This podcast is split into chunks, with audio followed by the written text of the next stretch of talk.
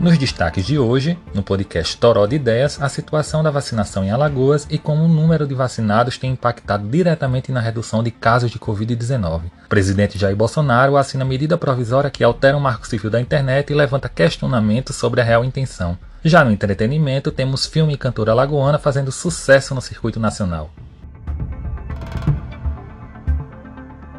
Sejam todos bem-vindos a mais um episódio do Toró de Ideias. Eu me chamo Bruno Mello e vou apresentar para vocês nos próximos minutos o que vem sendo notícia em Alagoas e no Brasil. E abrimos essa edição já destacando como o avanço da vacinação no estado de Alagoas tem melhorado o cenário de contágio e baixado de forma significativa o número de internações por Covid-19. Sobre isso, a jornalista Lídia Almeida traz mais informações. O governo de Alagoas, através da Secretaria do Estado da Saúde, divulgou que na quinta-feira, 9 de setembro de 2021, atingiu a marca de 81,30% de alagoanos, a partir dos 18 anos, vacinados com a primeira dose ou a dose única do imunizante contra a Covid-19. Essa porcentagem corresponde a 1 milhão 892.156 pessoas. Assim, Alagoas encontra-se acima da média das regiões do Nordeste, que tem 74,13% da população vacinada. Desde o início da campanha de vacinação contra a Covid-19, em janeiro deste ano, estão sendo aplicadas nos alagoanos os imunizantes de duas doses Coronavac, AstraZeneca e a Pfizer, e a de dose única Janssen. A nutricionista Rivânia Tenório, do Hospital Unimed Maceió, comenta sobre o avanço da vacinação em Alagoas. Bem, né, o que se observa, né, desde o ano passado e a princípio no início do ano, quando iniciou a vacinação, o que a gente percebeu é que nós tínhamos três UTIs funcionando exclusivamente para pacientes com a Covid e tínhamos oito unidades de postos para internação. E hoje nós temos três pacientes internos na UTI geral e quatro pacientes de, de clínico que estão internos no posto. Então, observa-se sim que a eficácia da vacina, com certeza, e o número de internação, o número de pacientes hospitalizados e entubados é, tem diminuído gradativamente sim. Então, a vacina com certeza contribuiu para a diminuição de internações para a Covid-19. O Estado também registra, até 12 de setembro de 2021, 936.489 pessoas já imunizadas com a segunda dose da vacina ou com a dose única. No momento, a fase da vacinação está em adolescentes de 13 anos sem comorbidades, adolescentes de 12 aos 17 anos com comorbidades ou deficiência, adolescentes de 12 a 17 anos privados de liberdade e gestantes de 12 a 17 anos com prescrição médica. Apesar do avanço notável da vacinação em Alagoas, o estado confirmou 27 novos casos e 5 mortes pelo novo coronavírus, de acordo com o boletim epidemiológico da Secretaria do Estado da Saúde, na segunda-feira, 13 de setembro. O estado mantém o menor número de óbitos este ano há 14 dias seguidos. Contudo, o número de casos suspeitos aumentou em 21% nas últimas 24 horas após o boletim. Desde o início da pandemia, Alagoas registrou 237.209 casos confirmados e 6.141 mortes por Covid-19.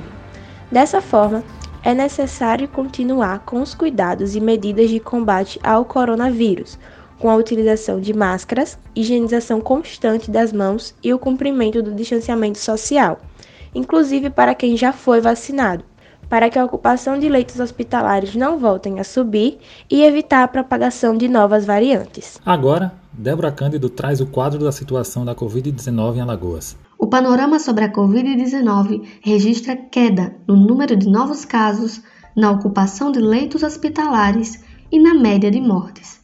Já os casos suspeitos tiveram um aumento de 20%. Há 11 semanas consecutivas, desde o mês de junho, o estado vem apresentando uma diminuição significativa do número de mortos por Covid, atualmente com média de 5 óbitos por dia. De acordo com o site oficial da Secretaria de Saúde de Alagoas, a CESAL, a ocupação diária dos leitos exclusivos para a Covid-19 está em queda, sendo São Miguel dos Campos e Maceió as duas cidades com a maior taxa de ocupação de leitos. ambos com 36%. Segundo o último boletim epidemiológico semanal da CESAL, atualizado na terça-feira 14, em todo o estado foram confirmados 78 novos casos e mais 5 óbitos em decorrência do novo coronavírus. Desde o início da pandemia, a partir do dia 27 de março de 2020, Alagoas apresenta um quadro geral de, em média, 236 mil casos notificados, sendo 230 mil recuperados e 6 mil óbitos. Mesmo com um número alarmante, por meio da vacinação e dos cuidados com o uso de máscara e álcool em gel, a situação da Covid-19 em Alagoas tem mudado gradualmente e caminha para um cenário mais positivo e esperançoso para todos. Saindo um pouco de Alagoas e indo para a esfera nacional, um dos assuntos que vem movimentando os bastidores em Brasília é a medida provisória assinada pelo presidente Jair Bolsonaro, que alterou o marco civil da internet na véspera do feriado do Dia da Independência. No dia 6 de setembro, o presidente Jair Bolsonaro assinou uma medida provisória que altera o marco civil da internet que regula desde 2014 o uso da internet no Brasil. De forma prática, a mudança atinge diretamente as empresas que administram redes sociais como Facebook, Instagram, YouTube e Twitter, que removem conteúdos ou contas que quebrem suas regras e políticas. Anunciada através do Twitter oficial da Secretaria Especial de Comunicação Social da Presidência, dos trechos referentes do porquê da mudança, destaca-se a parte em que eles afirmam que a intenção é permitir, abre aspas, maior clareza quanto às políticas, procedimentos, medidas e instrumentos, fecha aspas. Sobre o cancelamento ou suspensão de conteúdos e contas agora passa a ser exigido, abre aspas, justa causa e motivação, fecha aspas, além de prever direito à restituição de conteúdo sobre alegação de liberdade de expressão.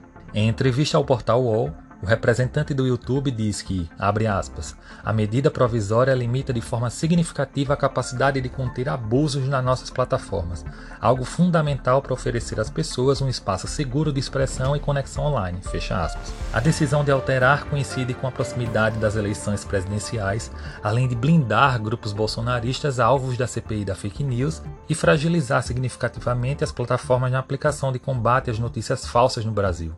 Importante lembrar que não de hoje Bolsonaro tem feito diversas críticas às redes sociais por ocultar suas postagens ou de aliados seguindo a premissa de que estavam espalhando desinformação sobre a pandemia de Covid-19.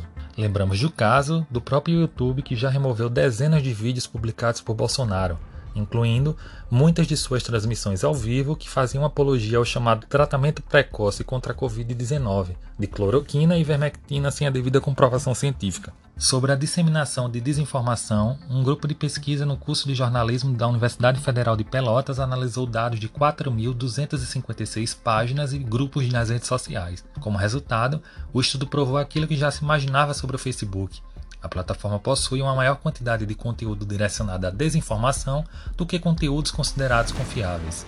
E o problema com as redes sociais não é algo exclusivo do Brasil.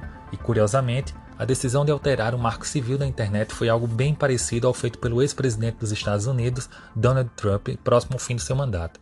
Em 2020, Trump assinou um decreto que buscava responsabilizar juridicamente as redes sociais pelo conteúdo postado pelos usuários. Embora afirme que a medida veio para garantir a liberdade de expressão, fica claro que ela faz o inverso ao taxar o que seria justa causa e ainda leva tudo para um âmbito judiciário, algo que hoje seria possível diretamente por ações das redes sociais ou provedores de conteúdo. Mas pelo jeito, assim como o decreto de Trump foi revogado, Aqui no Brasil, a classe política e o judiciário, ao que indica, já se movimentam para revogar a medida, sobre a alegação de constitucionalidade, já que, dentre os pré-requisitos, para ela ser assinada é preciso ter caráter de urgência, que demanda uma decisão do Poder Executivo para que não haja grande prejuízo, coisa que, obviamente, a gente não vê.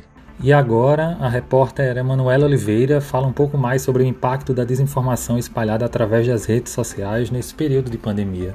Em 2020, a desinformação sobre o coronavírus foi o centro de toda uma reação de movimentos anti-vacina e incentivo ao uso de medicamentos ineficazes. A política do atual presidente Jair Bolsonaro com relação à pandemia foi de negação, questionamento e ataques à ciência. As bolhas dos extremos políticos ficaram grossas e ignorantes. Seguidores fiéis do presidente atacaram a ciência e a imprensa por fazerem seu trabalho de informar e desmentir tantas informações falsas que foram propagadas pelo país. O problema da publicação das fake news, principalmente dentro de redes sociais como WhatsApp e Facebook, deve ser debatido em todos os meios de comunicação. O compartilhamento de informações falsas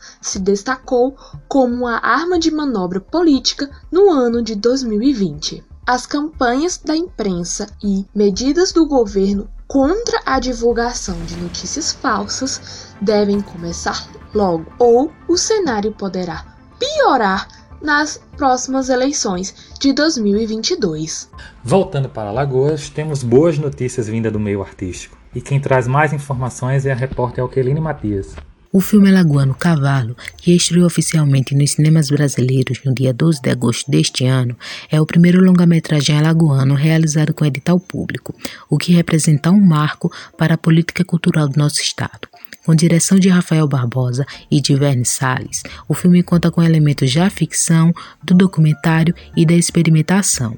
Cavalo conta a história de sete jovens dançarinos que, envolvidos num processo artístico, são provocados a mergulhar em suas ancestralidades. O filme também se encontra disponível nas plataformas digitais Now e Vivo Play. Para mais informações sobre o filme, você pode acessar o site Cavalo Filme. O álbum Força de Mulher é o segundo álbum da cantora alagoana Mel Nascimento, que é bacharel em canto pela Universidade Federal de Alagoas.